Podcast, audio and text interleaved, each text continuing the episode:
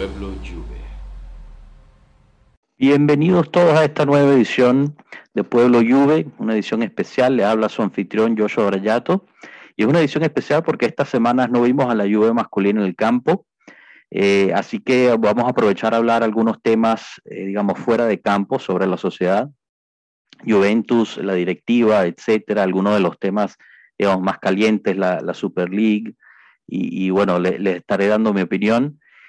Y, me gustaría empezar por la Super League, ya que algunas noticias han salido últimamente de, de lo que ha, estado haciendo la UEFA acerca de eso. Para, para aquellos que no estén al tanto, se les haya olvidado, la Super League fue un programa al cual algunos clubes europeos, tanto de España, Italia e Inglaterra, se unieron a principios del, del verano de este año para proponer una liga nueva eh, en el cual eh, los fondos y, las ganancias estuvieran distribuidas más a favor de los, de, los equipos, ya que ellos argumentaban que eh, tomaban todo el riesgo, ¿no? los equipos, la, la, sociedad y los clubes de fútbol tomaban todo el riesgo en pues pagarle los salarios a los, a los jugadores, contratarlos, digamos, con tarifas bastante altas y, y en las competencias internacionales, pues la UEFA se quedaba con la mayoría de las ganancias.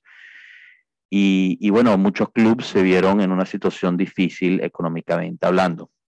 Llega el COVID, llega la, caída del COVID y eso pues empeoró la situación económica de muchos clubes que todavía están viviendo esos problemas. Véase eh, Barcelona, eh, Real Madrid, la misma Juve, el Inter, eh, han tenido muchísimos problemas. En Inglaterra, digamos, es otra conversación, ya que esos equipos reciben muchísimo dinero por parte de, de, sponsors y de los derechos de televisión, pero ellos también formaron parte. Bueno, creo que no queda duda que cuando se publicó esta, mm, esta iniciativa de la Superliga, se publicó de manera realmente mala. Yo creo que fue forzado a, causa de situaciones, eh, digamos, por encima del plan. Yo creo que se vieron forzados a publicarlo antes de lo, esperado y, la verdad es que de la forma que, lo publicaron y de la forma que, se hizo entender, eh, pues les cayó mucha negatividad al, digamos, a la, idea, a la, propuesta de estos, de estos equipos, pero se perdió mucho del por qué estos equipos habían, eh, digamos, habían tenido que hacer algo por el estilo, ¿no? Nadie, todo el mundo se puso a hablar de porque, de bueno, que los equipos estaban exagerando, que, que era un monopolio, que lo único que les interesaba era el dinero, que estaban violando lo que era el, el fútbol del pueblo, pero en realidad eh, nadie se puso a pensar por qué estos equipos se ven en la situación de tratar de generar una, una competencia internacional alternativa a la Champions League Em, y, eso se perdió, se perdió en la prensa porque era más fácil culpar y, hablar mal de, aquellos equipos. Em, digamos, la historia siguió progresando al punto de que la UEFA, junto con el presidente Seferin, em, empezó a, a, amenazar a los equipos que estaban parte de la Superliga, de no dejarlos entrar a la, a la Champions League el año que viene. Eh, se empezaron a meter dentro de las ligas nacionales y también a empezar a, crear presión de esa forma. Muchos de los equipos sucumbieron a esa presión, especialmente los ingleses que al final fueron, eh, terminaron siendo amonestados con, una cierta cantidad de, digamos, de dinero por, por haber siquiera pensado en ir a, una Superliga, a una Super League. Eh, y, bueno, poco a poco los únicos que han quedado, digamos, en pie y todavía renuentes a que la Super League siga adelante es la Juventus, el Barcelona y el, y el Real Madrid. El Inter se echó para atrás verbalmente, igual lo hizo el Milan y creo que el Atlético Madrid, si mal no recuerdo. Pero al final, digamos, la Super League, los contratos dicen que, todos los equipos siguen ahí, nadie se ha echado para atrás completamente, eh, legalmente, porque tendrían que pagar, digamos, una multa por hacerlo, según, según lo que dicen.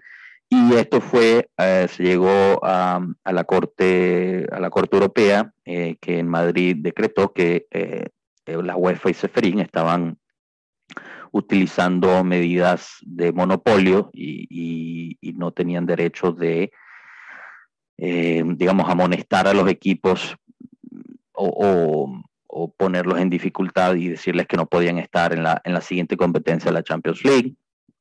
Eh, lo interesante de todo esto es que, bueno, Seferin y la UEFA dicen que que no, que, que eso no, no, no, tiene nada que ver, que la Corte Europea en, en, Madrid no tiene jurisdicción, lo estuvieron peleando bastante al punto de que eh, varios días eh, pasaron con que se corría el rumor de que Seferín, si no echaba para atrás, si no quitaba esas amenazas hacia los clubes, iba a terminar, eh, digamos, siendo arrestado el mismo presidente.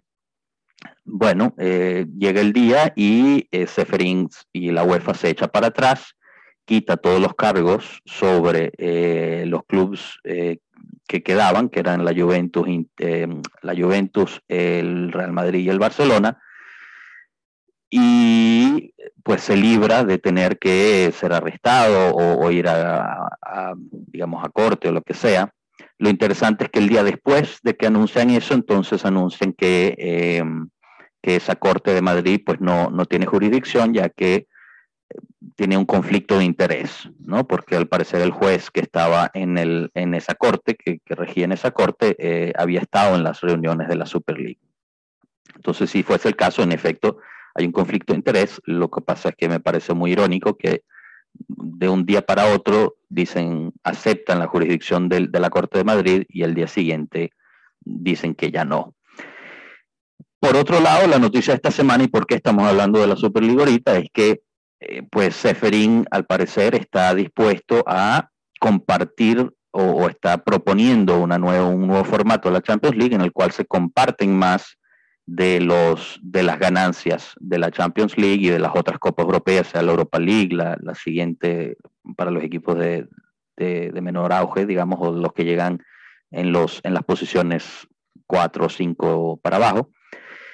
Em, con, con, con, los equipos, o sea, para compartir el premio y que, y que sea, se distribuya más la ganancia. Entonces, es algo bastante interesante porque han pasado meses diciendo que eh, los equipos que estaban incluidos en la Super League eran unos, unos mercenarios, que lo único que les importaba era el dinero, eh, que lo único que querían era, era generar más ingresos para el club y, que no les importaban los equipos menores y lo que querían hacer era, era crear una liga nueva en donde podrían ganar más dinero. Eh, y al final lo que está haciendo Seferín es justo lo que quería la Super League, es que se distribuyeran más los ingresos eh, sobre, sobre todos los equipos participantes, ya que ellos corrían eh, el riesgo mayor.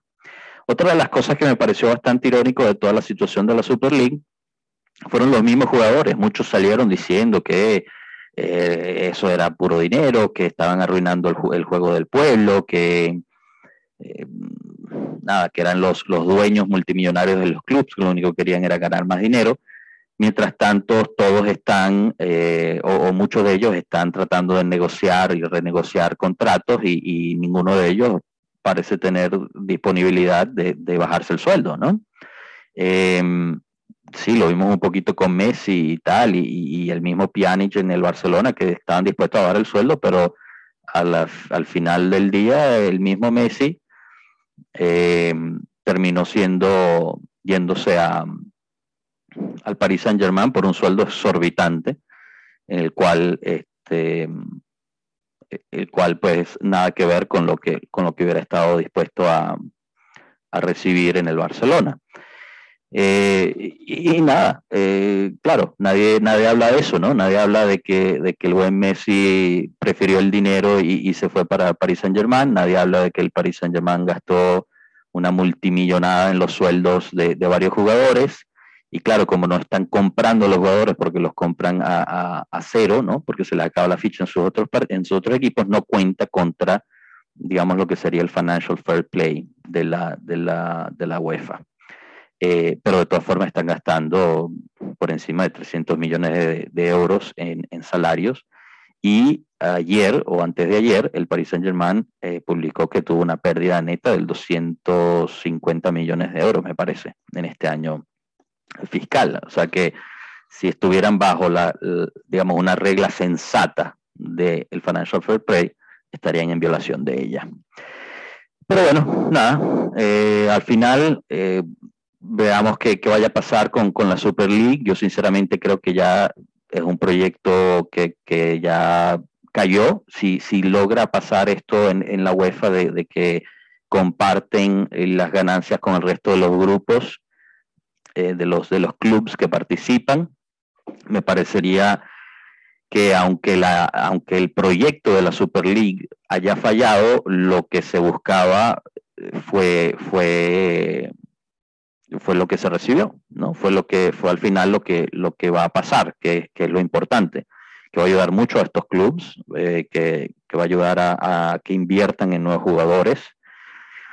Y yo creo que en general el, la situación económica mundial y, del fútbol han permitido que también los mismos jugadores empiecen a entender un poquito cómo es la situación. Que lo vimos regresando a la Juventus, lo vimos con Dybala, que al principio eh, estaba buscando una renovación de contrato con un ingreso realmente alto.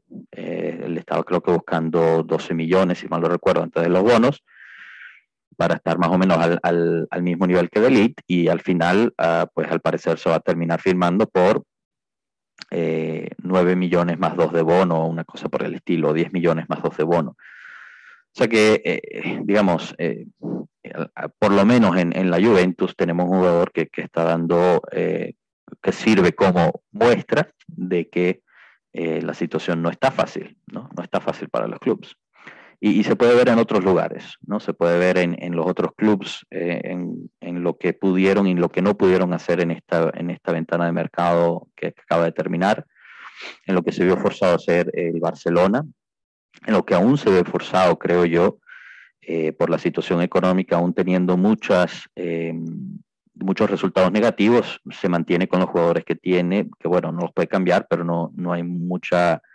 mucho rumor de que pueda ser en la ventana de, enero, pero más que todo se mantiene con el, con el entrenador, ¿no? Eh, y, y, pues eso yo creo que, también indica una situación.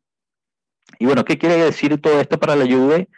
Pues en general no mucho. Eh, la Juve, con tal de que continúe a participar en, la UEFA Champions League, podrá seguir generando esos ingresos, esperando que eh, la palabra de Seferín sea, sea lo que se vaya a hacer, lo cual es un, un gran if, ¿no? Porque realmente el Señor no es, no es mucho de qué confiar.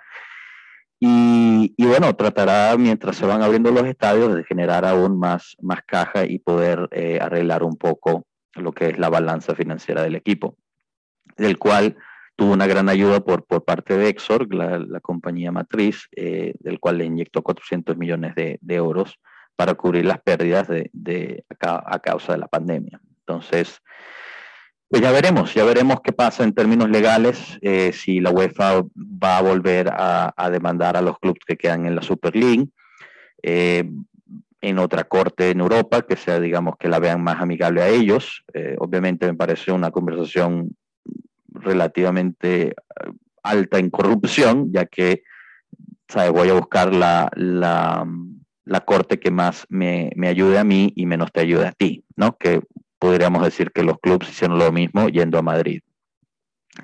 Pero bueno, nada, no, no, es, no es ninguna novedad, ni lo estamos descubriendo ahora, que, que hay corrupción a alto nivel en, en el fútbol europeo. Eh, y bueno, no solo, sino también en el, en el lado global, lo cual es muy triste para uno como fanático, ya que ama el deporte y ama el club y lo último que quiere ver es este tipo de cosas. Así que también queda por ver si uh, los mismos clubes que siguen en la Europa League, bien sea Madrid, Barcelona o Juve, viendo los cambios que están sucediendo en la UEFA, pues decidan ya definitivamente matar a la Super League y, no causar más problema o, no sé, negociar una, mejor situación o, o, lo que sea, ¿no? Pero bueno, eso es, eso es lo que hay en términos de la Super League. Eh, díganos ustedes qué opinan acerca de la, de la, Super League, todo lo que ha pasado, eh, están de acuerdo conmigo, no están de acuerdo conmigo. Le aprovecho para acordarles de ponerse en contacto con nosotros, bien sea por Twitter, a Pueblo Juve eh, en Twitter, o bien sea por email directamente a pueblojuve.gmail.com. Nos, nos gustaría también pues, invitarlos a participar en este mismo podcast a darnos su opinión. Esto es un, podcast para el pueblo, como, como bien dice el título de este podcast, y, nos gustaría que nos acompañen, nos den sus opiniones. Este, y, bueno, obviamente dispersen la voz, eh, compartan este podcast con sus amigos, sus, sus amigos fanáticos, familiares de la Juve y, y, de, y del fútbol en general. Creo que el, siguiente paso que me gustaría tocar es, la nueva directiva, ¿no? Y va de la mano con, con todo lo que hemos hablado. Y, darles un voto hasta el momento, ¿no? ¿Cuáles han sido los errores y los aciertos? Eh, para resumir, la nueva directiva, pues bueno, obviamente sigue siendo Andrea Añel el presidente, eh, recordando que es uno de los presidentes más condecorados de la historia de la Juve y, y, ha, y, ha, llevado a este club, digamos, al renacimiento después de habernos caído en Serie B. Eh, pero también estamos hablando de Cherubini y Arriba Bene. Arriba Bene viene del lado de la Fórmula 1, fue, uno de los directores de, la Ferrari en esa ocasión, eh, el cual llega, digamos, a, poner pauta y a poner disciplina en el lado financiero y de gastos, ¿no? Eh, creo que ya se ha visto la huella de Arriba Bene, no solamente en, digamos, en el equipo, siempre está ahí en los entrenamientos, eh, una presencia, pero también se ha visto en los, en los contratos que, se han firmado. Eh, no solamente eh, de él, sino de Cherubini también, especialmente en los nuevos jugadores que han llegado a, la Juve, como fue el contrato para Locatelli, el cual fue realmente una, una cátedra de negociación. Sí, duró mucho, fue frustrante para nosotros los fans que no se cerraba esa, esa negociación, pero si al final eh, lo vemos y, lo estudiamos bien, llega Locatelli casi de forma gratis, porque ahorita llegó como préstamo, estamos pagando su sueldo que es bajo, y al final estaremos pagando eh, cerca de 40 millones de euros, pero distribuidos en, varios años, y, no los tenemos que empezar a pagar sino hasta dentro de dos años. O sea, eh, realmente ha sido un espectáculo.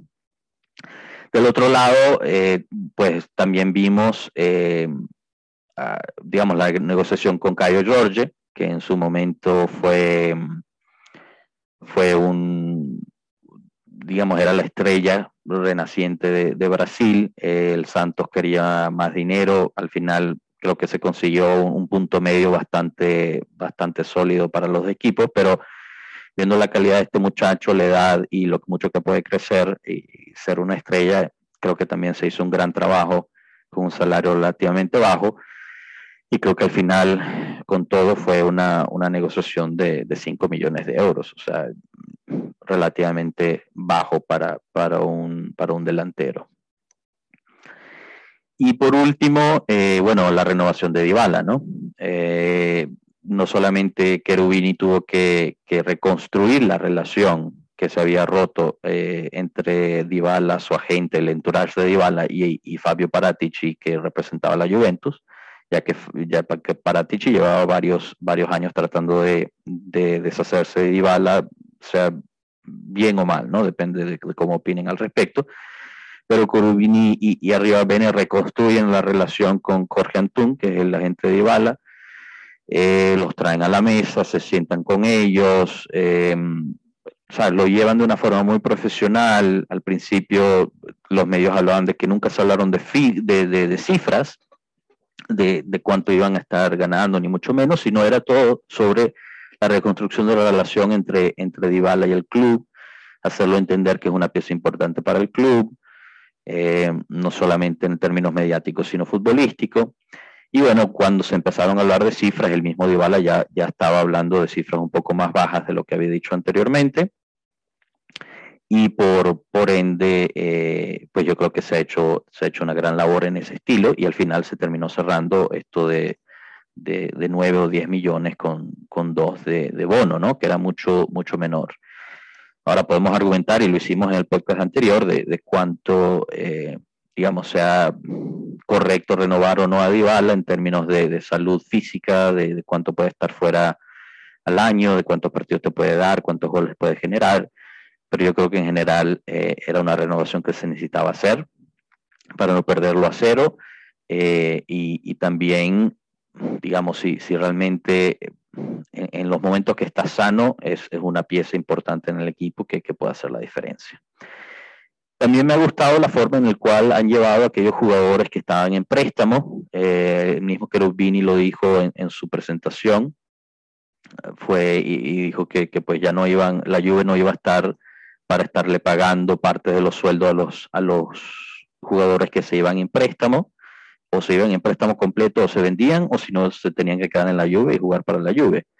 Si iban a estar gastando dinero que fueran útiles para el club también, ¿no? Que es lo que vimos con De Chillo, eh, lo que estamos viendo con Pellegrini, eh, algunos de esos jugadores que el año pasado se fueron en préstamos como Rugani, que al final están en la, están en la rosa, no figuran mucho, pero cuando son necesitados están ahí. Eh, y, bueno, por lo menos se está dando utilidad. Al mismo tiempo, creo que en estos mismos jugadores no se está, digamos, ni siquiera perdiendo el tiempo en tratar de renovarlos antes de tiempo. Creo que, creo que la, la visión para De por lo menos que, que, le vence el contrato dentro de poco, es dejar que se vence ese contrato. Un jugador que probablemente tiene poca mercantilidad y, y no se podrá vender eh, fácilmente.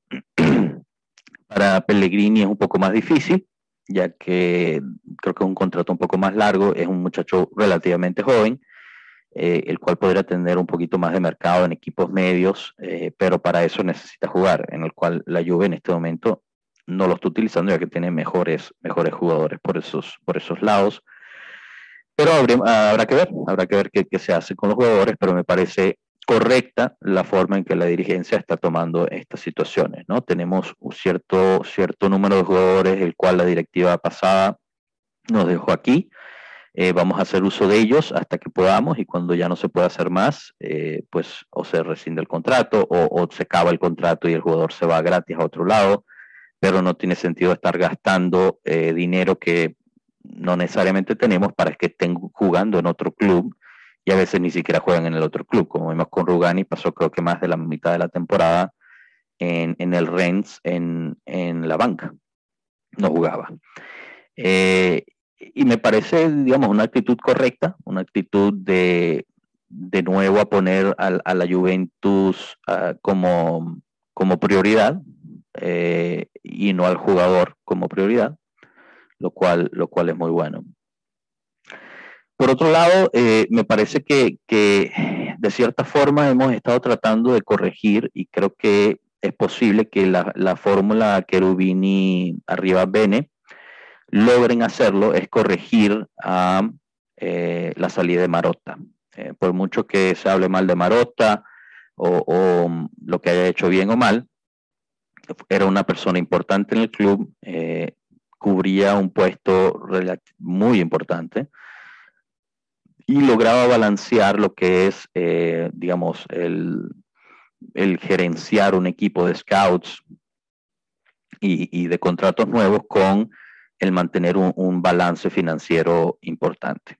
Eh, yo creo que no nos dimos cuenta realmente lo, el peso que tenía el, el, señor Marotta en el equipo hasta que se fue y cuando pensamos que una persona como Paratici podría hacer la misma labor, nos dimos cuenta que no era cierto. Eh, no estoy diciendo que Paratiche es, un profesional escaso, al contrario, simplemente que sus habilidades son mejor utilizadas en otra forma y nosotros le pedimos demasiado. Pensamos que iba a ser igual que, que Marota. Yo creo que en este caso se, se, dan cuenta de que simple y sencillamente no, no es así. Eh, Cherubini, yo me imagino que lo ven no necesariamente igual que, que Paratici me parece un tipo más sensato en, en, en el términos de cómo negocia los contratos y, cómo se presenta, pero eh, se traen arriba Bene, ¿no? Para cubrir ese puesto de, de Marota necesitan una dos, a Cherubini y arriba Bene, una persona que esté dispuesta a decir no, eh, no me importa lo que hayas negociado con, con nuestro director deportivo, lo que hayan hablado, el club simple y sencillamente no puede hacer esto algo que con Paratici pues no se, no se tenía, ¿no? No había una persona que le dijera que no cuando estaba dentro del, del, de la sala de negociaciones, simple y sencillamente. Porque bueno, hemos visto ya que ha tenido varios, se están viendo algunos de los contratos que han salido, especialmente este último de Ramsey.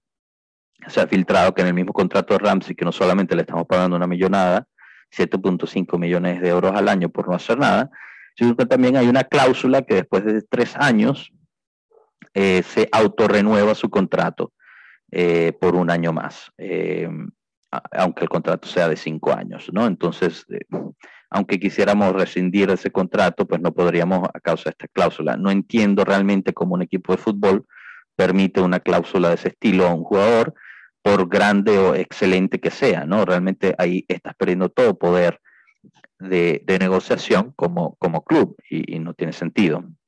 Entonces yo creo que ese tipo de cosas son las cosas que una Riva Bene, estando en el, cuarto de negociaciones, estando siendo parte, digamos, la segunda firma necesaria para poder terminar ese, esa negociación, es la persona que dice esto no tiene sentido, esto no lo voy a aceptar, la Juventus es más importante que cualquier jugador y, listo, lo sacamos, lo sacamos de ahí.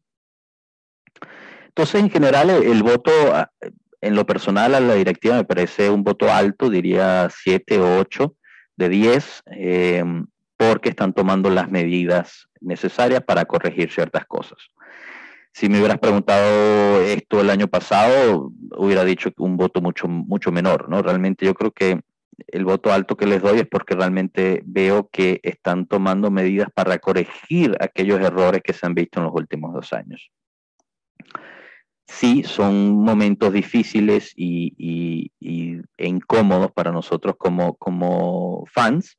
Eh, no nos gusta ver que, no podemos contratar a, jugadores o, o, que están fuera de nuestro, de nuestro precio, pero a la vez veo que se está construyendo algo para largo plazo aún con los jugadores que tenemos. Veo que hay una disciplina que no se veía desde, la era Marota eh, en la directiva y, veo que hay paciencia, que, ya no es, eh, digamos, esta obsesión de, tener que ganar de cierta forma con siete goles metidos o ser muy flashy en el campo, sino de, generar, digamos, una estrategia completa y sensata, tanto en el campo como fuera. Bueno, pasamos a la siguiente, a la siguiente fase de esta conversación y, ahí aprovecho entonces para darle la bienvenida a, nuestros colegas aquí de, Pueblo Juve, al prof Enzo. ¿Qué tal, Enzo? Hola, buenas tardes, buenos días a todos. Y, y también al, al gran Tato. ¿Qué tal, muchachos? Saludos. Entonces, bueno, nada, pasamos a la siguiente, a la siguiente, el siguiente tópico que queríamos eh, conversar con ustedes en esta, en esta edición especial de Fuera de Campo, y, es de la situación de las barras, de la curva sur y dentro del estadio. Para dar, digamos, un poquito de resumen, y, aquí ustedes me pueden ayudar, muchachos, eh, digamos, ya llevamos varios años en el cual se sentía como una, una pelea, una, un poco de conflicto entre la, entre la sociedad de la Juventus, entre la directiva y las barras, ¿no? que eran, digamos, un poco violentas, decían que eran violentas o, o racistas o lo que sea, y lo, que estaba tratando de hacer el presidente Agnelli y la, y la directiva era, digamos, tener una barra quizás un poquito más eh, family friendly, ¿no? Un poquito más, más calmadas al estilo, al estilo Madrid, el cual ha generado muchísimo problema ya que subían los precios de los tickets para, para esa zona del, del, estadio y pues las mismas barras se, se quejaban, lo cual ha, ha, llevado a una situación en la cual el, el Allianz Stadium, el estadio de la Juve, pues ya no es tan efectivo cuando, cuando se juega en casa. Si, si recuerdan, en, eh, parte de los, de los nueve años que ganábamos siempre la, la Serie A era porque también cada vez que se jugaba en casa era prácticamente una victoria para, para la Juve. Entonces, no sé, Enzo, empiezo contigo, danos, digamos, si se me olvidó algo en términos de resumen de, la situación de las barras y, tu opinión. ¿Cómo estamos a hoy también? Que, que se, ahorita que se está empezando a abrir de nuevo el estadio, yo creo que la Juve no está en posición de, de, de estar tratando de manipular quién entre y quién no. La idea es que entre la mayor cantidad de gente posible, ¿no? Y no sé, el tema de barras eh, es un tema siempre muy, muy complicado de, opinar, muy espinoso, porque generalmente tenemos muy poca información de lo que realmente sucede. Entonces, al tener muy poca información y, ver nada más la punta del iceberg eh, y desconocer todo lo que está abajo, eh, pues seguramente nos equivoquemos en lo, en lo, que, en lo que vayamos a decir. Pero yo creo que la importancia de, del tifo en el estadio es objetiva. Eh, es algo que le interesa a la Juve, le interesa a los propios tifosi, le interesa a todos. Y, yo creo que hay que tener buena voluntad de ambas partes para solucionar eh, los problemas que hay. Eh, en las barras hay que hacer autocríticas y, limpiar a los que haya que limpiar para, para hacer un tifo sano, pero tifo, no, con todo respeto, para el fanático que va y se sienta en, un, en, su silla a aplaudir cuando corresponda o a callar en el resto del tiempo, eso es algo que no le sirve al equipo, entre comillas, digamos. Eh, sirve, pero mm, eh, el, el, el, impacto, eh, la, la, influencia, si, si alguna, alguna influencia en algún pequeño porcentaje puede tener en un partido, es la otra parte, ese tifo aguerrido, el organizado, con sus canciones, sus banderas, eh, y, eso, bueno, también le sirve al aficionado como uno que lo ve por televisión. Entonces, eh, tiene que haber voluntad de ambas partes, tanto de la, de la Juventus de hacer un, un paso hacia ellos, como de ellos de, de ser una barra confiable y, y, estar fuera de todo tipo de, la, de cosas ilegales como, como estuvieron en el pasado. Excelente. Tato, tu, tu opinión y si se me olvidó algo en el resumen también, por favor. Sí, yo creo que hay otras cosas también. Como dice, muy de acuerdo con eso en el, en el, en el tema de que es un tema muy, muy oscuro, no hay mucha información, pero por, la, por las pocas piezas de información que, que, hemos podido tomar durante los últimos años, parece que hay varias cosas que incluso involucran a Agnelli. La primera es que al club y a Agnelli se le investiga por lazos con eh, grupos mafiosos. Eh, y eso comienza a ser un problema jurídico importante para, para el equipo hace creo que unos seis años. Em, se descubre que muchos miembros de mafias organizadas de Italia eran miembros de la, de la curva. Y esto, obviamente, creo que fue como un tipping point en la relación entre el club y, y las barras. ¿no? El club se decide a, a enfrentar esta situación eh, cómo funcionan estas mafias. Pues, funcionaban básicamente eh, traficando entradas. Traficaban en, entradas, se, colaban en los partidos sin pagar eh, y obviamente, sobre todo, además de eso, pues traían todas estas, esto que decía este, Enzo, pues una mala actitud al, al, al estadio. Entonces eran áreas del estadio que eran completamente inaccesibles para, para la gente decente, o si por mala suerte tenías una entrada en, esa, en esas zonas, pues entonces caías en una, eh, una experiencia que no, no era agradable.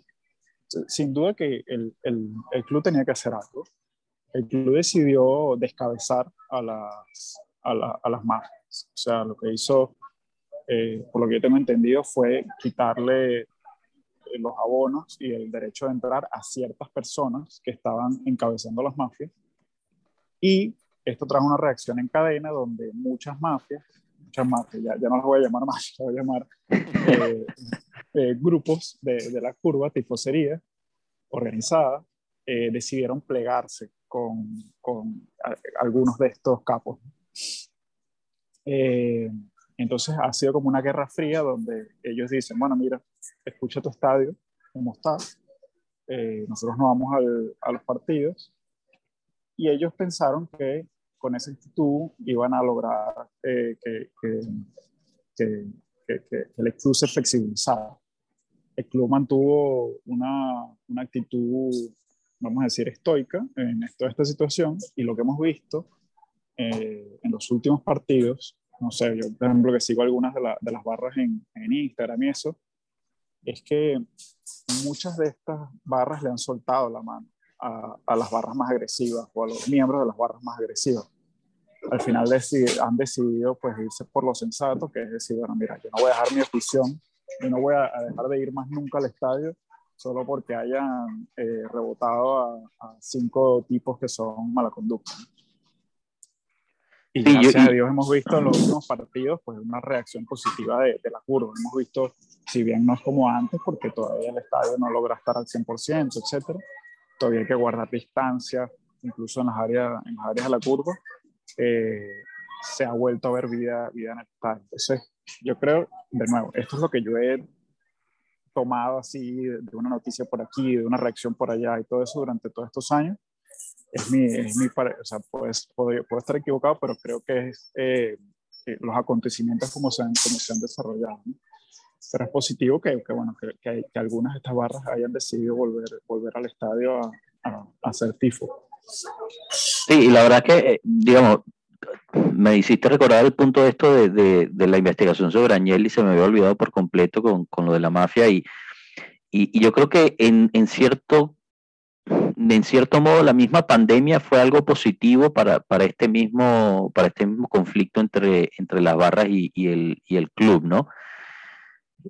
El, digamos, los mismos aficionados se vieron obligados a no ir al estadio. Entonces, eh, al final del día, estas barras están llenos de, de tifosos que aman al, al equipo y, y, yo creo que se dieron cuenta de que, de que oye, eh, como bien dices, quizás podemos mejorar nuestra actitud un poco, pero con tal de poder estar ahí en el estadio y, apoyar a los muchachos, eh, porque estuvieron más de un año fuera, ¿no? Entonces yo creo que en cierta forma eso, eso fue positivo.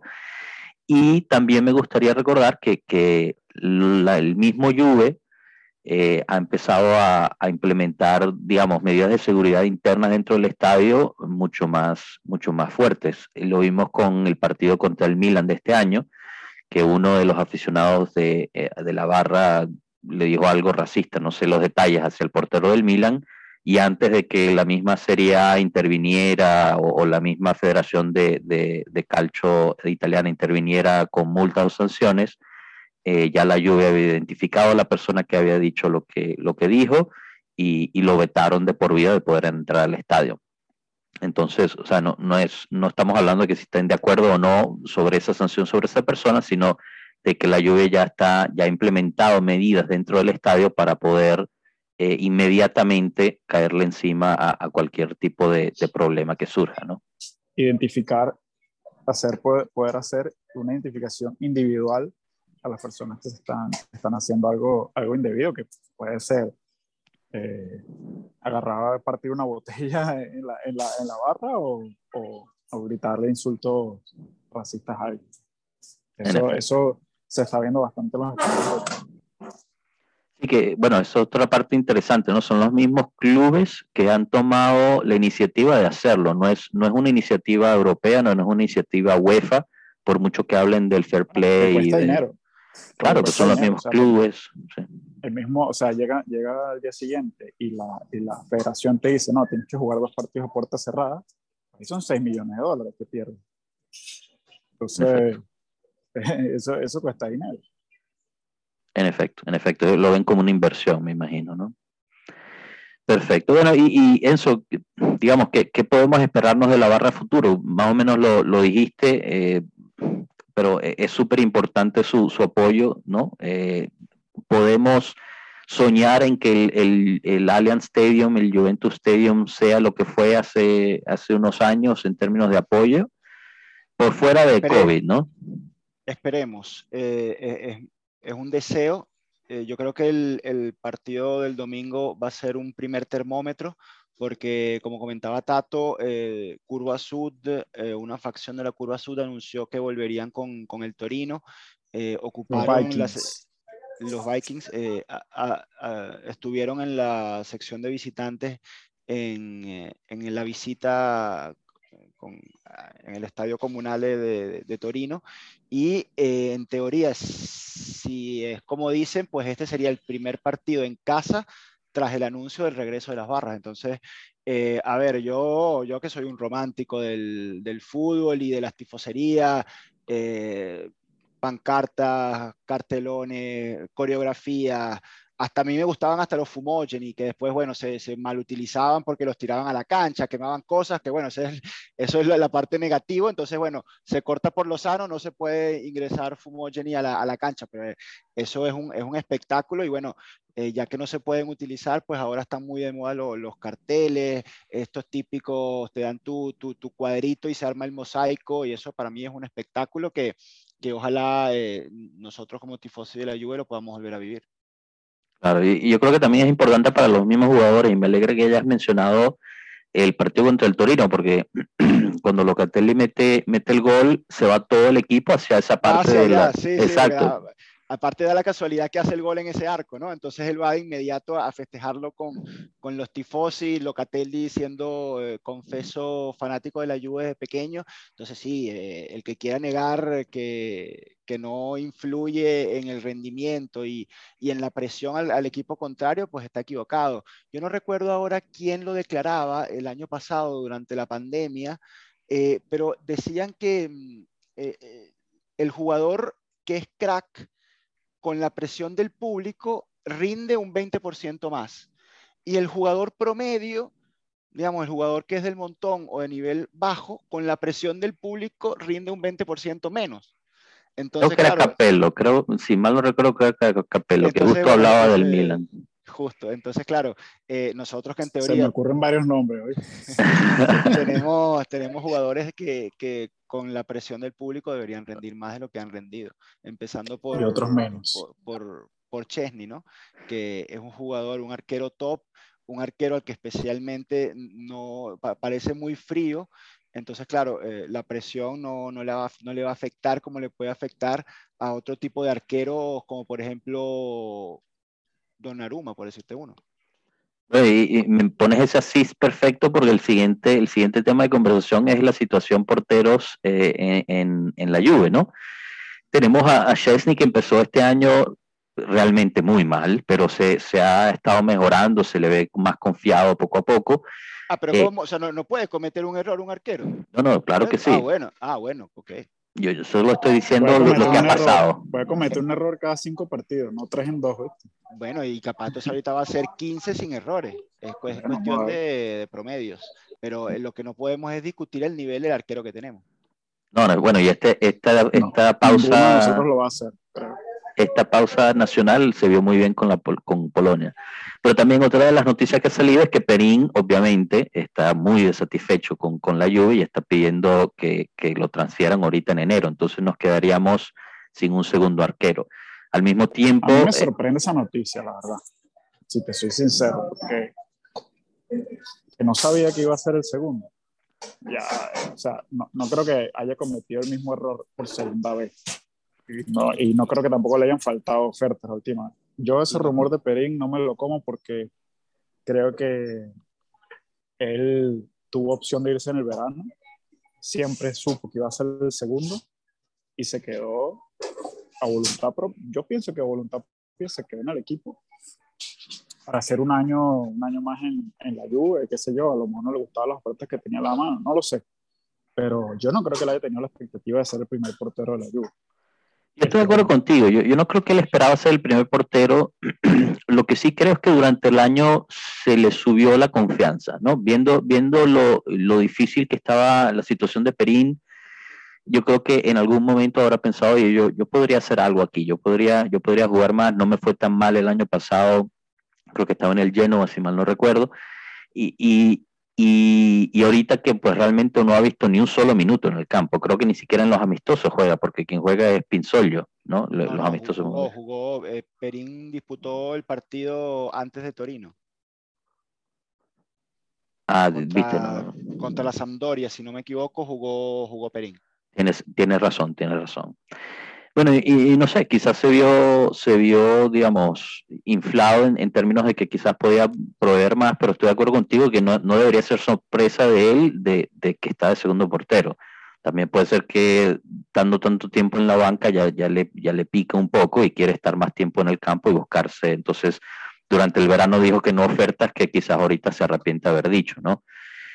Eh, y bueno, digamos, en términos de, portero principal, en este momento tenemos a Chesney, que me parece un gran portero, pero no, no queda, digamos, no queda de duda que, que en términos de la Juve, los porteros que, que mejor han sido para el equipo son, han sido porteros italianos, ¿no? Con Van der Sar igual apostamos por un portero extranjero y no nos fue, no nos fue muy bien. Entonces, mi pregunta para el grupo es, ¿qué hacemos con, con Chesney? ¿Aprovechamos que sigue siendo un portero de alto nivel. El, lo ven, el, Donapiojo.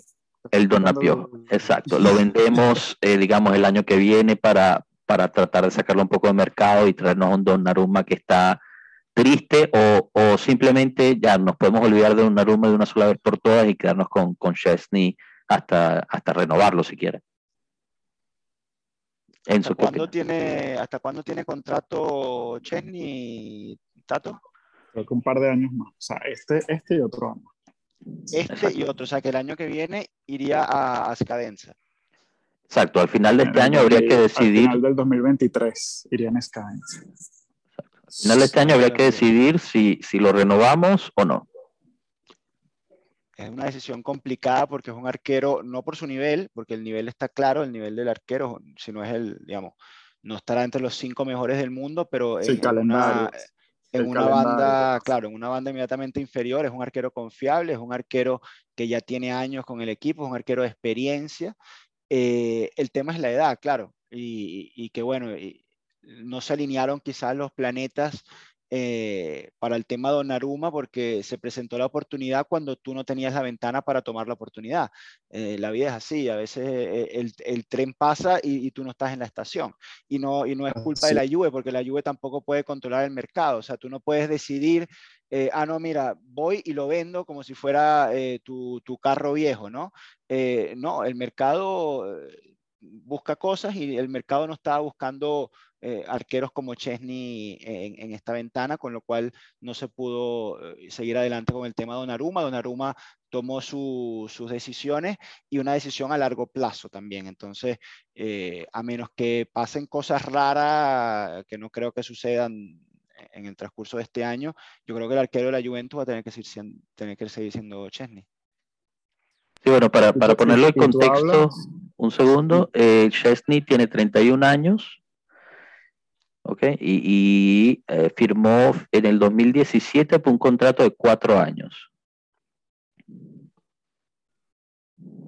Perdón, Tato, te, interrumpí. Yo creo que no, él luego renovó, ¿no? No sé. Pero, eh, no, lo que te iba a decir es que tú, mencionabas el tema de, de, porteros italianos. Y en este, en este momento, fuera de Donnarumma, yo creo que no hay otro portero italiano que sea de Juve.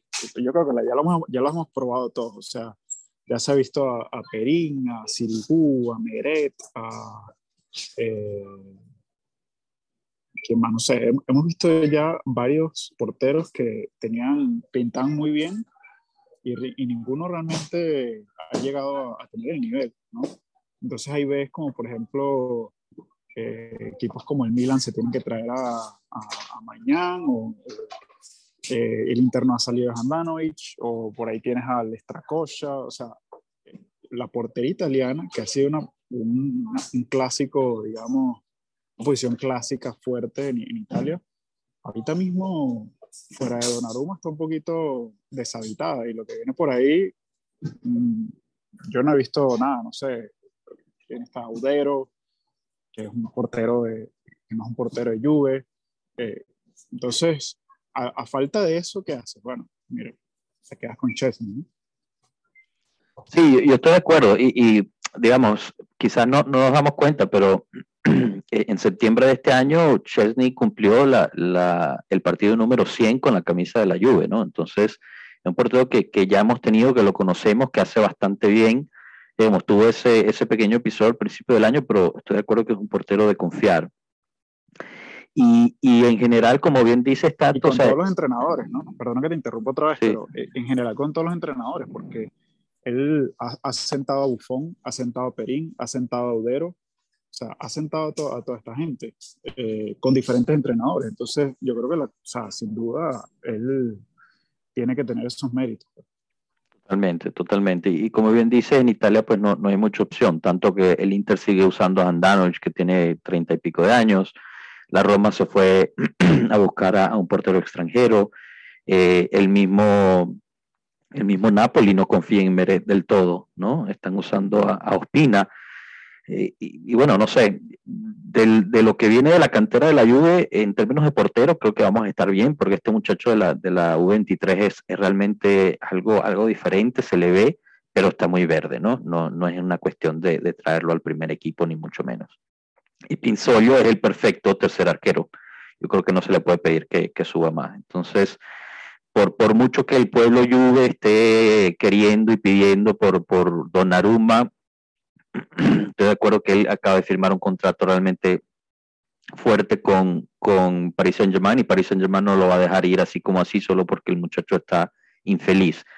Eh, no me parece una sorpresa que esté, que esté infeliz, tampoco, que se veía venir. Tampoco creo que eso sea así, ¿no? O sea, tampoco creo que él esté infeliz porque eh, él tuvo la oportunidad de quedarse en el Milan. Él sabía que la situación en el, en el PSG no iba a estar fácil. Fue una decisión de, bueno, sí, de dinero, de su futuro, lo que sea, lo que haya sido. Yo sí creo que él, él tenía en la mente ir a, la Juve. Era su primera, su primera eh, opción, pero estuvo mal asesorado y creo que el Milan le cerró la puerta al final. Pero no creo que haya estado, pues yo creo que hasta el final tuvo chance de, quedarse en el, en el, Milan. No lo, no lo hizo, con lo cual eh, no, no me creo mucho que esté, que esté infeliz, ¿no? O sea, al final él está haciendo lo que, lo que, lo que decidió hacer. Sí, sí, bueno, en efecto. Bueno, pero esto realmente son los rumores que, que se filtran y, la verdad es difícil de saber. Además hay que recordar que esta gente son, son unos muchachos, o sea, Donnarumma que tiene 20 años.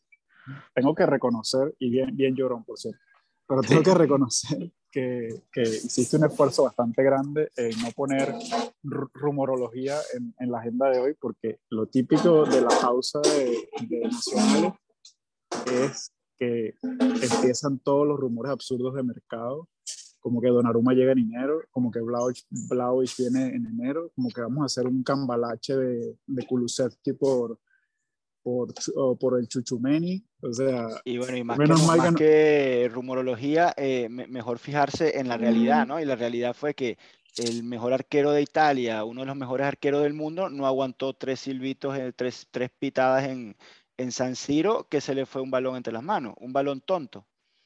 Entonces, sí, es un, es un arquerazo, tiene todas las condiciones para ser el mejor arquero del mundo, pero tiene que madurar, porque ya estamos grandecitos también y el muchacho no madura. Sí, es cierto. Eso yo creo que es algo que, que siempre eh, he dicho y me he quejado de, de Donnarumma, que me parece parece que no tiene una fortaleza mental adecuada para, para la posición que tiene, ¿no? Eh, y además... no, quizás el escenario perfecto hubiese sido eh, terminar de crecer junto a Bonucci y Chiellini en la Juve, pero eh, esas fueron las decisiones. En efecto.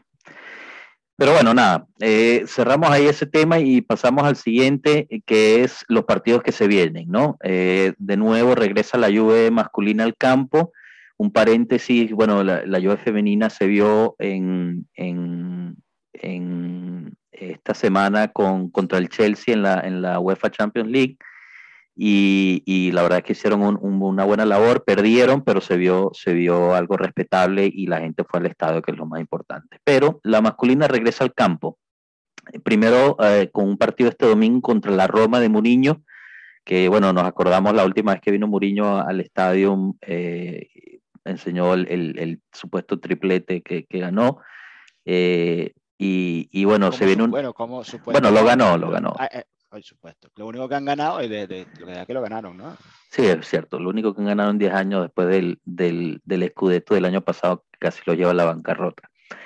Eh, pero bueno, se viene una Roma, digamos, agrandada porque han tenido buenos resultados. Una Roma pero que llega sin uno de sus, de sus jugadores principales, que es Abraham, que al parecer este, tuvo una lesión lo suficientemente fuerte para dejarlo fuera, fuera del campo. Por nuestro lado, Dybala no parece que va a, recuperar y no tenemos a Morata tampoco, aunque yo sé que para ti no es gran pérdida, Enzo. Y por último, eh, la parte de los sudamericanos no regresan a tiempo. Eh, cuadrado quizás sí, pero los brasileños parece que no van a regresar a tiempo para tener suficiente descanso para poder estar en la alineación principal. Entonces, algunos temas de, tocar aquí es qué, tan fuerte es realmente esta nueva Roma de Muriño, eh, en tu opinión, Enzo. Eh, ¿Qué tanto se puede esperar de ella? ¿Muriño realmente ha hecho algo importante o ha sido también la inversión en, en, en jugadores claves? Eh, como tipo la renovación de Pellegrini, eh, el regreso de Saniolo, habiendo estado fuera ya bastante tiempo por, por la lesión a la rodilla. Bueno, mira, a mí eh, la roba me encanta. Me encanta la tifosería, ahora que estamos hablando de, tifo, a mí me, vuelve loco el, olímpico con la tifosería de la Roma. reconozco que tengo mi debilidad por, por ese tifo. Mourinho es un personaje es un personaje del fútbol, eh, hay que disfrutarlo con sus cosas buenas y sus cosas malas, pero te da algo diferente, ¿no? es uno de esos pocos tipos como Allegri, como el mismo Allegri, que te hace la, declaración diferente, que te provoca, que te hace el chiste, que te hace, y todo eso alimenta al amor que uno tiene por, por este deporte. Entonces a Mourinho hay que disfrutarse esta, eh, estas ruedas de prensa, la pre, la del post, eh, eh, durante el partido, en el estadio, los gestos, todo hay que disfrutarlo, porque serán solo dos veces en el año. Y, pasando a la parte futbolística netamente, eh, repito, me encanta, o sea, tiene de media cancha para adelante un equipazo muy superior a lo que tiene la Juventus de media cancha para adelante. Eh, nada más pensar en Lorenzo Pellegrini me vuelvo loco, eh, Saniolo me vuelvo loco, Mirkitarian, bueno, el, Abrams un poco menos, pero un delantero rapidito, vamos a ver si, si, si, puede estar, si no está Abrams, no sé, tienen a un Shudurov ahí, no sé, que no, no lo he visto mucho, la verdad, pero tienen el Sharawi también como, como opción por fuera. No, la Roma tiene más opciones que nosotros arriba. Entonces, eh, Mourinho lo sabe y por eso juega como juega la Roma, que es un equipo totalmente vertical, un equipo constantemente al ataque, sufre eh, contragolpes y van otra vez eh, al ataque, digamos, es un, un ida y vuelta constante y allí es lo que allí lo va a esperar Allegri, ¿no? Como decimos nosotros, lo va a esperar en la bajadita. Allegri lo va a esperar eh, bien metido atrás, bien cerrado, bien, bueno, ven que yo aquí no, no vamos a correr para adelante y para atrás, aquí yo te voy a esperar bien armado, con mi doble línea de cuatro, con mi pared defensiva, y yo soy el que te voy a ir a contraatacar a ti con lo que tengo, que es con Chiesa, con Cuadrado, y no sé con quién más, no sé si va a jugar Bernardeschi, Kulusevski, eh, el Negro King, eh, digamos, yo creo que va a haber una opción para esos tres para ir a nosotros contraatacar a, la Roma. Perfecto, sí, bueno, yo creo que todo lo que dices es, cierto y te doy aquí, digamos, las alineaciones eh, titulares que pone la prensa italiana, ¿no? Por parte de, de la Roma, Rui Patricio en puerta, de izquierda de... Arquerazo, muy bueno. hablando de, de arquero. Sí, muy bueno. De izquierda a derecha, Viña, Ibáñez, Mancini y Karstrop. Karstrop me parece un jugadorazo también. Por el blandito, una, una, defensa eh, blandita, digamos. Es el punto débil. En la media de contención, Beretud con Cristante. Media cancha mm, al nivel de la nuestra, digamos, mano a mano, porque Beretud es un jugadorazo eh, subestimado, pero es un jugadorazo Beretud. Y bueno, y Cristante, una, buena, una buena opción, jugador de la selección nacional, es un joven, pero que ya tiene eh, una experiencia importante. Lo que pasa es que, claro, eh, sufren un poco la forma de jugar de, de la Roma, que eh, se, se, encuentran ellos dos solos en un desierto de 80 metros que tienen que correr para adelante y para atrás, entonces es complicado para ellos, pero son muy buenos jugadores. Perfecto. Y después tienes una línea de, de tres, digamos, mediocampistas de, de, ataque, que es Mika Trillán, bueno, lo estoy diciendo mal, seguro. Seguro. Eh, Pellegrini y Zaniolo, y por último tienes una única punta que es Shomurodov. Entonces un como 4-2-3-1 sí, medio... Eso es, eso es, eso es. Son, esos tres para adelante que no te van a defender nada y, el delantero, más, más Beretú que llega eh, y Cristante ahí tratando de hacer un poco de, equilibrio. Ahora, contra una defensa eh, piazzata, digamos, contra la defensa posicional nuestra, eh, van a sufrir porque no van a tener campo para, para, correr a ningún lado. O sea, se va a jugar en 20 metros. Claro, va, a ser, va a ser un estilo como se le jugó al, Chelsea en la Champions League. Ah, bueno, quizás no, espero, espero yo que no tan, no tan entregada a la parte ofensiva. O sea, mm, mm, hay que, hay que y lo, vengo diciendo, hay que construir un poquito más. Eh, una vez que tú estás con la defensa baja, hiciste la fase defensiva, en algún momento vas a recuperar la pelota o se va a ir al saque de meta o vas a tener que jugar tú. Y ahí es donde tenemos que jugar nosotros también. Entendido. Por parte nuestra, la prensa nos pone de la siguiente forma: es un 4-4-2. Chesney en puerta, obviamente, de la izquierda a la derecha, Pellegrini, Dios mío, no, de verdad, no puede ser. Pellegrini. Y, y, ahí los brasileños no llegan, Alexandro, Danilo. No llegan a tiempo. Danilo no jugó, estuvo en banca, pero es difícil que lleguen a tiempo. ¿Y cómo no lleguen a tiempo? ¿De dónde viene? Si este hombre va y viene de, de, la Tierra, sube un cohete, se monta, el de Amazon, y, regresa en 10 minutos, ¿y estos dónde, de dónde vienen? ¿De Brasil no llegan? ¿Jugaron anoche? Sale de Brasil, pero salieron, salieron a la una de la mañana ayer en la noche, entonces quizás no lleguen completos. llegan hoy, llegan hoy a Torino, mañana descansan y el domingo Danilo juega, seguro. Habrá que ver, espero que sí, pero bueno, esto es lo que pone la prensa, ¿no? Pellegrini, Deliti y Bonucci en el centro con De por lado derecho. Ahí lo que está diciendo... Y, y Bonucci no, no va aquí en línea, bueno. Ahí lo que está diciendo la prensa es que los brasileños no van a, o sea, porque por un lado sería Alexander por Pellegrini y, y Danilo por la derecha por, por De ¿no? Entonces ellos están apostando que los brasileños no van a llegar frescos. Sí, bueno, en verdad eh, si tiene que jugar uno que juegue de Chilio, que no, no me preocupa, ¿no? De Chilio es un tipo que, que, te va a tapar el hueco ahí, no, no va eh, sin, como diría Tato, eh, sin aspavientos, pero te va a tapar el hueco. Grave, diferente si juega, tiene que jugar también Pellegrini, ahí sí me preocupa un poco más. Claro. Después la media lo ponen Bernardeschi por, por externo izquierdo, Locatelli y Arthur en el medio y cuadrado por derecha. No estoy totalmente de acuerdo con eso. No, no creo que Artur tenga los 90 minutos en, en, las piernas. No creo que vaya a ser titular. Eh, yo creo que va a jugar Betancourt, sin dudas, con, con Locatelli. Eh, hay, es probable lo de Bernardeschi a la Rabiot en ese, en ese medio, digamos, eh, que hace la doble función, ¿no? De cuando defiende, se para de volante izquierdo y cuando el equipo ataque es un interior que se tiene que sumar. Esa sí puede ser. Y arriba imagino que te pone, te pone Chiesa con quién? Con, con, King. Con, con King. sí. Bueno, vamos a ver. Habrá que ver. Eh, una, una, una, moneda al aire, aunque eh, con los, no teniendo que jugar de 9-9, que es lo que hablábamos la, la, vez pasada, no teniendo que ser el 9, un ataque posicional, sino con a campo abierto que te va a dejar la Roma, eh, King no me molesta tanto, es un jugador mucho más, mucho más cómodo en esa situación. Sí, de acuerdo, de acuerdo. Eh, se vio que espaldas a la puerta realmente no es fiable, lo dijo el mismo Marquicio hace poco hoy. Eh, y, bueno, yo creo que en la media realmente estoy de acuerdo contigo. Arthur no creo que salga titular. Quizás veamos algunos minutos al final, si acaso. Bentancur, yo creo que va a venir bastante cansado de la, de la pausa nacional. Yo vería más a un McKenny, por ejemplo, aunque no, no me gustaría verlo, pero vería más a un McKenny como titular creo que jugó un solo partido, Venta, no jugó los dos partidos con, con, Uruguay, creo que jugó nada más el, eh, el partido de ayer y salió minuto 75, entonces no lo veo, no lo veo complicado para un jugador de su nivel que, que venga y te haga 60 minutos, porque eso sí es diferente, que te haga 60 minutos Betancourt y después que te haga 25 Artur, tiene más sentido, ¿no? Claro. Depende Cómo, vaya, cómo vaya el partido.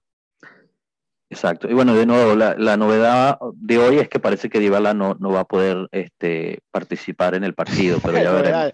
Eso, es lo normal, novedad fuera que jugara. Bueno, la, la, novedad porque hace tres días decían que iba a estar de titular, ahorita parece que ni siquiera va a entrar como sustituto.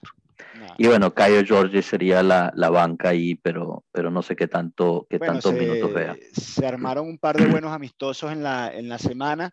Eh, yo quizás voy a decir una, una blasfemia, pero yo creo que Allegri eh, se puso serio, se puso serio, quizás venía un poco, bueno, dos años sin entrenar, empezó un poco lento él también, de, eh, arrugginito, dirían los italianos, ¿no? Con escorias de, de, haber estado dos años parado, pero ahora me parece que aprovechó muy bien la, la pausa, lanzó dos partidos amistosos, uno con un rival eh, respetable, porque estamos hablando de un, equipo de Serie B, eh, y ahora jugó otra, otras gambatas que hicieron ayer para que los muchachos se soltaran, acumularan minutos en las, en en las piernas, y yo creo que eso es positivo para ese tipo de jugadores, para Artur, para Cayo, para el mismo Pellegrini, para, para De no tanto porque es un jugador más confiable, De Chillo y Rugani con sus limitaciones técnicas, porque son jugadores eh, del montón, pero son confiables, son tipos que no te van a dejar eh, desnudo, ¿no?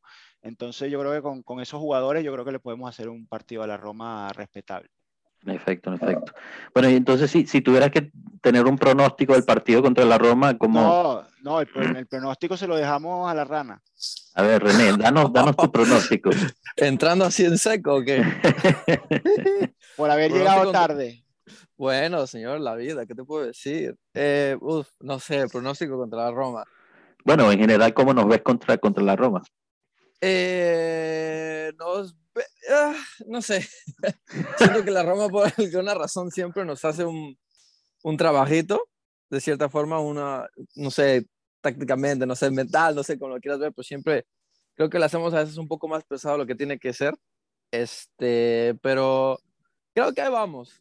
Positivo con cuidado, nos veo que ahí vamos, creo que vamos agarrando las riendas un poco mejor, creo que los jugadores empiezan a entender más este, el planteamiento que quiere Alegre, que a veces no, ya saben ustedes que no siempre estoy de acuerdo, pero ahí van y, y, por lo menos se ve que están como que ya diciendo, ok, vamos a hacerle caso, ¿me entiendes? Entonces poco a poco se ven los cambios de los jugadores, se ve que están prácticamente entendiendo lo que él quiere y como resultado se ve mejor el equipo.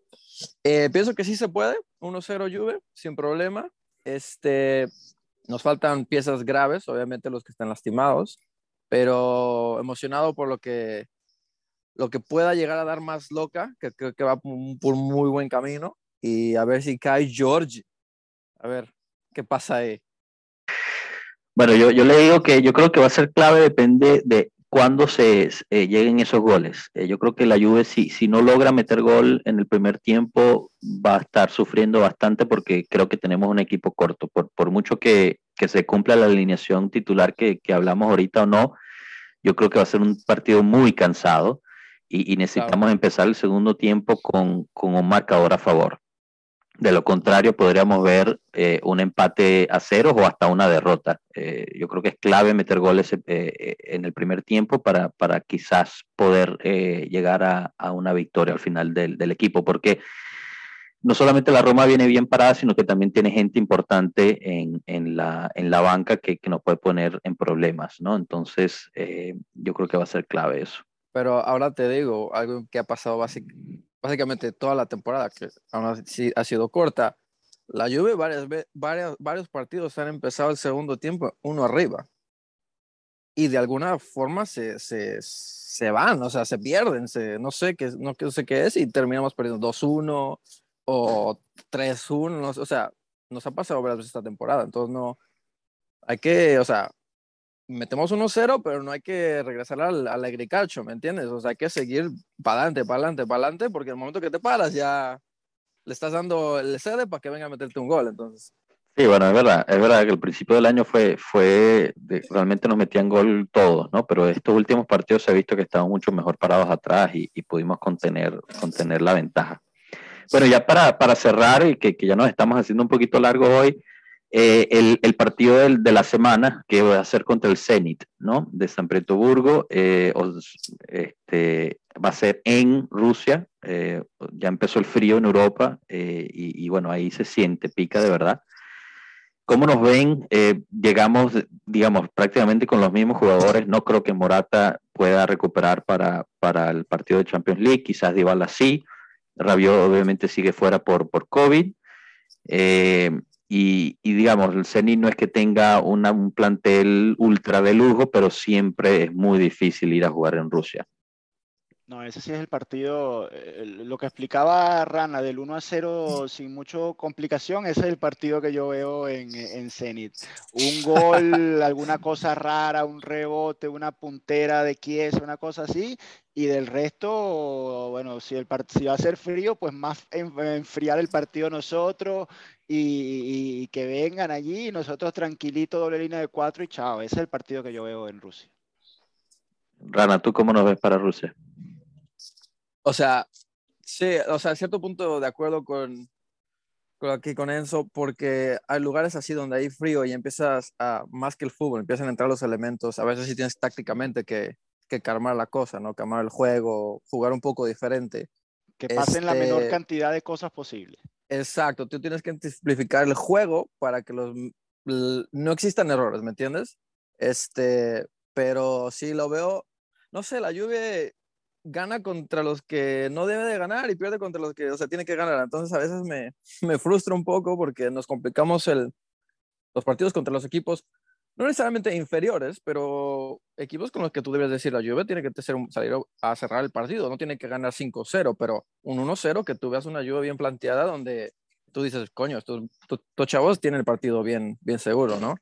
Este, pienso que si la Juve puede hacer un buen partido, pero igual te digo, como dice Enzo, que un rebote, un Berna se tropieza, le pega un pájaro y de ahí entra gol y nos van ganando 12, no sé, ya tú sabes. Sí, no, te entiendo, te entiendo. Afortunadamente, bueno, sigue siendo Champions y, esa gente siempre se pone más concentrada para Champions, pero bueno, ya veremos, ya veremos qué pasa. Para mí, realmente, si tuviera que, dar un pronóstico para ese partido, no lo podría dar. Me parece una incógnita que es lamentable porque son los partidos más importantes. Esto contra el Zenit eh, en Rusia y el, y el de regreso en casa va, a definir eh, cómo vamos a terminar en, en la Champions League. Bueno, cerramos así, señores. Eh, muchas gracias por, su participación. Los despido por parte de Tato también. Enzo, gracias, gracias por, acompañarnos. Eh, despídete del pueblo. No, gracias, gracias a ustedes y bueno, nos vemos la próxima semana y Forza Juve. Perfecto. Rana, tú por tu parte, gracias, gracias por tus opiniones aquí al final. Aquí llegando fashionably late, pero aquí estamos. Eh, saludo a todos y fino a la fines. Perfecto. Bueno, mil gracias de nuevo. Los saluda su, su anfitrión Joshua Brayato. Los invito a seguirnos en, en Twitter, en, eh, suscríbanse al, al, podcast, pónganse en contacto con nosotros a pueblojue.gmail.com. Vengan a participar con nosotros, eh, vengan a dar sus opiniones y bueno, hasta la próxima. Hasta luego, pueblo.